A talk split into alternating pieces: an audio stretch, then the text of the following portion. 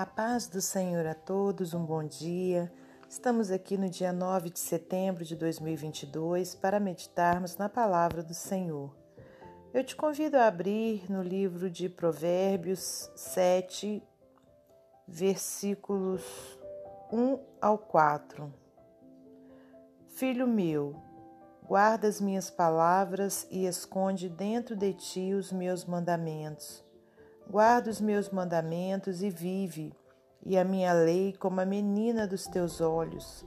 Ata-os aos teus dedos, escreve-os na tábua do seu coração.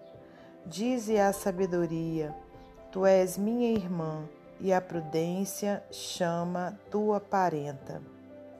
Senhor Deus e Pai, te agradecemos por tudo que o Senhor tem feito por nós, por tudo que o Senhor ainda irá fazer. Muito obrigada, meu Deus, por, pelo fôlego de vida, por mais essa oportunidade de estarmos aqui ouvindo a palavra do Senhor. Peço-te perdão pelos meus pecados, minhas falhas e te peço que me use como instrumento seu para transmitir a sua palavra, que não seja eu a falar, mas o teu Espírito Santo. Pai querido, obrigada por nossa saúde física, por nossa saúde espiritual também. Em nome de Jesus é que nós te louvamos e agradecemos e te pedimos que abençoe, meu Pai, a todos os ouvintes da palavra, que o Senhor atenda às suas necessidades. Pai, que nós saibamos, meu Deus, ter, meu Pai, o coração aberto para entender os teus propósitos e a sua palavra. É em nome de Jesus que nós oramos e agradecemos. Amém. Meus amados irmãos, minhas amadas irmãs, louvado seja Deus por mais essa oportunidade e que Ele continue a falar conosco da mesma forma que tem falado.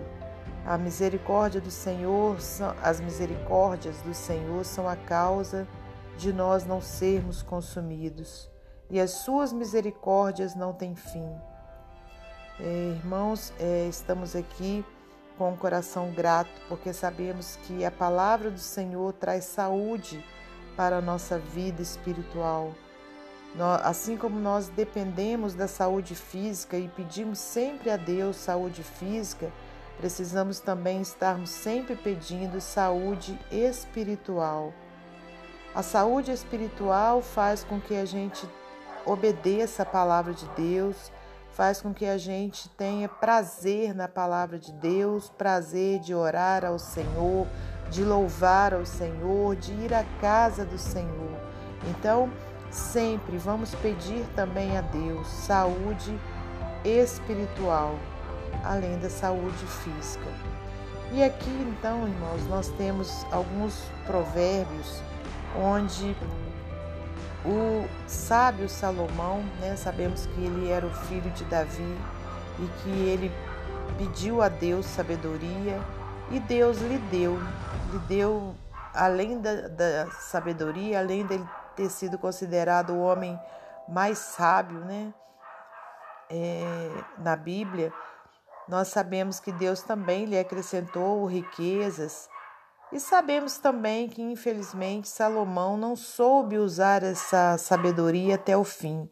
Né? Quando você vai conhecer a história de Salomão, você vê que lá no final de sua vida ele, ele é, acaba né, é, se perdendo em meio às suas riquezas, em meio ao poder e se corrompe. E então, irmãos, que a gente possa, né, pedir também a Deus sabedoria e que a gente saiba guardar essa sabedoria no nosso coração e praticá-la por toda a nossa vida. Então, aqui no, no versículo 1 diz assim: Filho meu, guarda as minhas palavras e esconde dentro de ti os meus mandamentos. Né? Então, quando a gente esconde algo, às vezes nem a gente mesmo encontra, não é assim? Às vezes a gente guarda um objeto, um documento tão bem guardado que depois a gente nem, nem nós mesmos sabemos onde a gente guardou. A gente tem que começar a orar a Deus para Deus mostrar onde a gente guardou.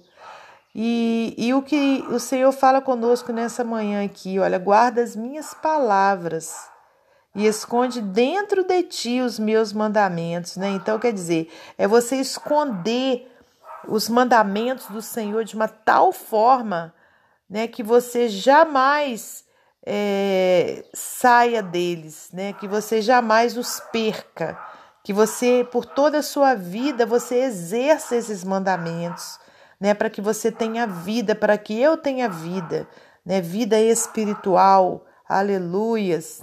Né? Então a gente precisa guardar os mandamentos do Senhor.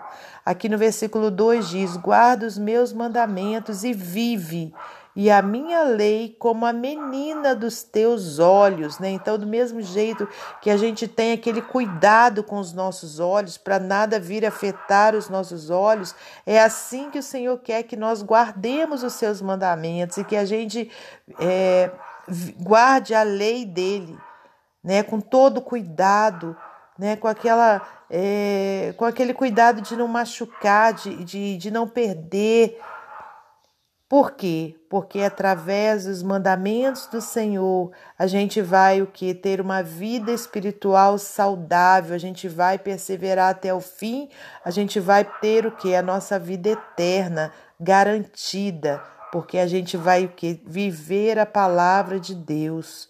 Olha só, ata-os aos teus dedos, escreve-os na tábua do teu coração. Dize a sabedoria: Tu és minha irmã e a prudência chama a tua parenta. Então, irmãos, que a gente possa né, ter isso, esse amor pelos mandamentos do Senhor, pela palavra do Senhor, escondê-los dentro de nós, vivermos, praticarmos esses mandamentos, né, e guardá-los como a menina dos nossos olhos, em nome de Jesus Cristo, né, que a gente tenha sabedoria, né, é como uma irmã nossa né? E a prudência chama a tua parenta, né? Então, é, o homem né, prudente, a mulher prudente, ela evita muitos males para as suas vidas. Então, a sabedoria de Deus é algo que a gente precisa em todo o tempo estar pedindo, né? em todas as situações da nossa vida, que a gente peça sabedoria do Senhor, para que a gente não se perca, para que a gente não cometa erros que não vão poder mais ser consertados, né, que vão trazer consequências graves para a nossa vida. Então, por isso é que a gente precisa, em todo tempo, clamar ao Senhor por sua sabedoria, né, e ter a prudência, né, como uma parente nossa. Aleluias, né? Então, olha, guardemos os mandamentos do Senhor, escondamos eles dentro de nós, né? E vamos o que? Termos também cuidado, né, em pedir a Deus sabedoria e sermos o que? Prudentes em todo o tempo. Amém? Para finalizar esse momento devocional, eu vou ler para você mais um texto do livro Pão Diário. Diz assim: impresso em nosso coração. Ao combinar a prensa com os tipos móveis em 1450, João Gutenberg inaugurou a era da comunicação em massa no Ocidente, espalhando o aprendizado para novos domínios sociais.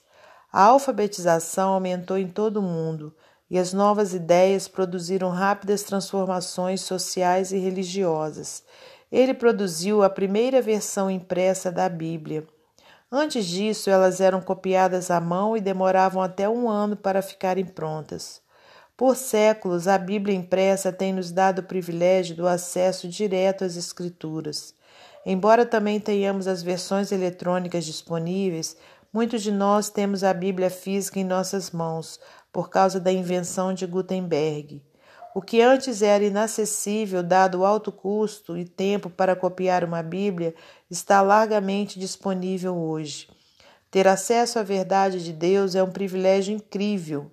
O autor de Provérbios indica que devemos tratar as instruções divinas nas Escrituras como algo a ser valorizado, como a menina de seus olhos, e escrever as suas palavras de sabedoria no fundo do coração. Ao procurarmos entender a Bíblia e vivermos de acordo com sua sabedoria, nós, assim como os escribas, estamos levando a verdade de Deus de nossos dedos para o interior do nosso coração, para estarem conosco aonde quer que formos. As Escrituras guardadas em seu coração só vão trazer benefícios. Que Deus abençoe você e sua família. Que Deus abençoe a mim e a minha família e até amanhã, se Deus assim permitir.